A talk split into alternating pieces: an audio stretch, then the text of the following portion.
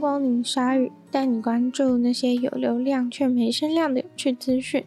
用十分钟的零碎时间，一起跟上这个永远跟不上的世界。日本最近的确诊数又开始飙高，于是日本政府决定祭出让日本人真的有感的惩罚策略，那就是让你觉得丢脸的方式。如果你不遵守疫情规定的话，就公布你姓名，让所有人都知道就是你。看爱面子的国民们还敢不敢继续？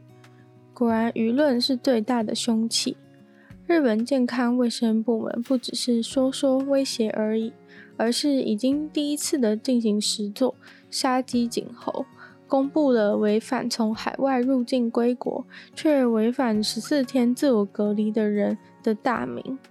这个第一次的公布，总共有三位，年龄介于二十到三十九岁，直接在公部门的网站大大的写出来。他们是在七月二十一号分别从南韩和夏威夷归国的旅客，三位在入境时的检测结果都是阴性，但是明明有请大家必须遵守从海外归国就要居家隔离十四天的规定，他们还有签署一个保证，说自己会每天使用智慧型手机的 App 来回报他们所在的地点，还有自己的身体状况。这三个被公布姓名的人在这期间完全不甩这个规定，一次也没有回报他们的地点资讯，也完全不回复公部门打过来的视讯，连装都不愿意装一下，直接不演了。于是公部门就认定他们是完全故意，就是想要违反，觉得违反了也不会怎么样。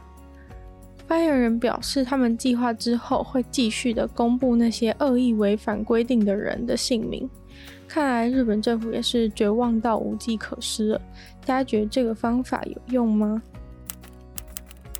三星的手机销量一直有很好的成绩，但是最新的数据却显示，在所谓的 EMEA 地区已经跌落了第一名市占的宝座。EMEA 地区指的是欧洲、中东和非洲合起来的范围。而取代三星的，则是来自中国的手机大厂小米。在过去的十二个月内，小米的手机在 EMEA 地区销量大增，一举超过了三星。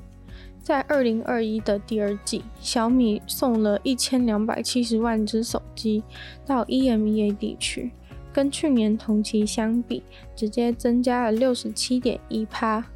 现在已经占有 EMEA 地区二十五点三趴的市占率。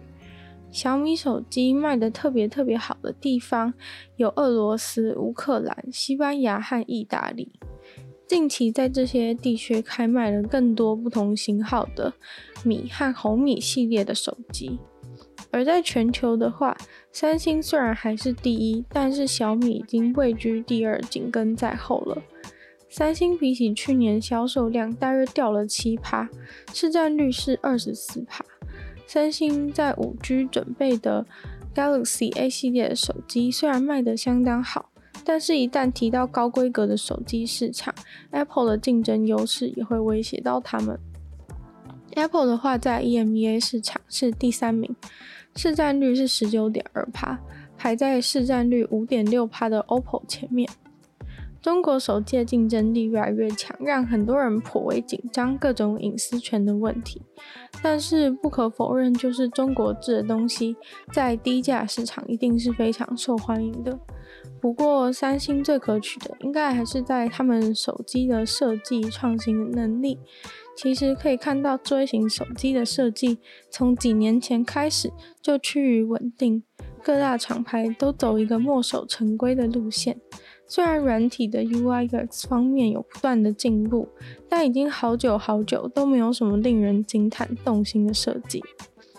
三星的左右折叠机或是上下折叠机的 Flip 和 Fold 系列，算是给了这个市场一点新气象，希望他们可以稳住，也许折叠机有重新流行起来的机会。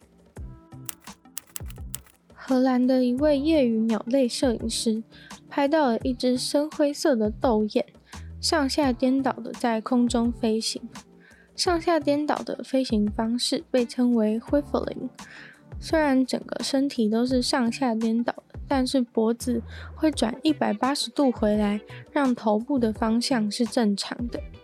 这种特技一般的飞行方式，会有点像是一片叶子一样落下，可以用来躲避空中的猎食者，或是地面上的猎人，让他们以为自己不是一只鸟。在好几种鸟类里面，都有类似这种神秘的飞行方式。这位摄影师非常清楚地拍到了这个上下颠倒着飞的照片，是在今年年初的时候。这也在网络上引起了鸦雁为什么要这样子做的笔战。摄影师收到了几千则的讯息或是留言，问他是怎么回事。他的粉丝专业也瞬间受到了很多鸟类爱好者的注目，甚至学者也来了，迅速的突破一万追踪。有趣的是。还有伊斯坦堡大学的教授拿他的这张照片，加上一些箭头来教学生空气动力学。这位摄影师除了正好拍到这张独特的照片以外，他其他的照片也都非常的漂亮。他说他一直都很热爱摄影，尤其是寻找鸟类，并且拍摄它们让他觉得很满足。不过这次这张酷炫的倒着飞的照片更是得来不易。他形容拍摄的当天天气非常不好，所以他装上了所有防水的设备，靠着一棵树而坐，望着前方的湖泊。结果就看到一些鸟的行为有点奇怪，三只鸟当中的其中一只鸟感觉有困难飞行，看起来很挣扎。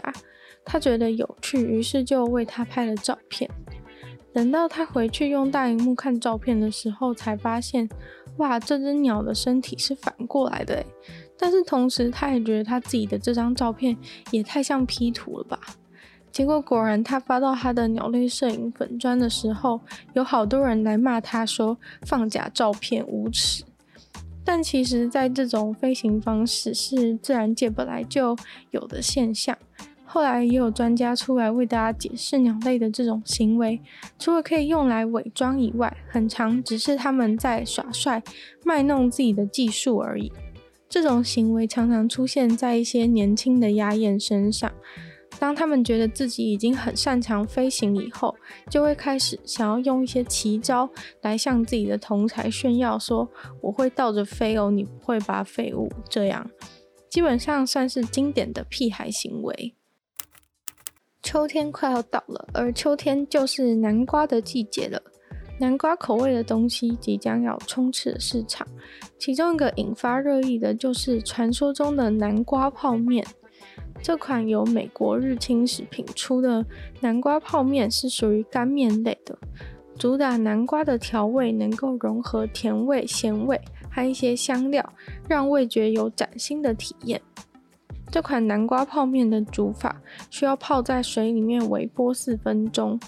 日清食品还特别推荐煮好之后在上面加一坨好吃的鲜奶油，说是南瓜和奶油最对味。日清食品的美国分公司副执行长表示：“日清研究泡面五十年，还有什么时候比现在更适合推出南瓜泡面呢？”他保证这次南瓜泡面的调味绝对超乎大家想象的好。他说，日清食品的泡面可贵就在于他们的创新价值。这款南瓜泡面也引来非常多美国网友的关注。不过我看很多人在下面的留言都是说先不要。但不管怎么样，这款泡面都会在十月的时候在美国上市，全美国的 Walmart 都买得到。但台湾好像没有卖，不然也想吃吃看。今天的鲨鱼就到这边结束了。喜欢鲨鱼的朋友，记得帮鲨鱼分享出去。可以的话，在 Apple Podcast 留星星，写下你的评论。那也非常欢迎大家去收听我的另外一个 Podcast《女友的纯粹不理性批判》，里面有时间更长的精彩内容。那也可以去订阅我的 YouTube 频道，或是追踪我的 IG。那就希望鲨鱼可以在每周二、四、六顺利与大家相见。那我们就下次见喽，拜拜。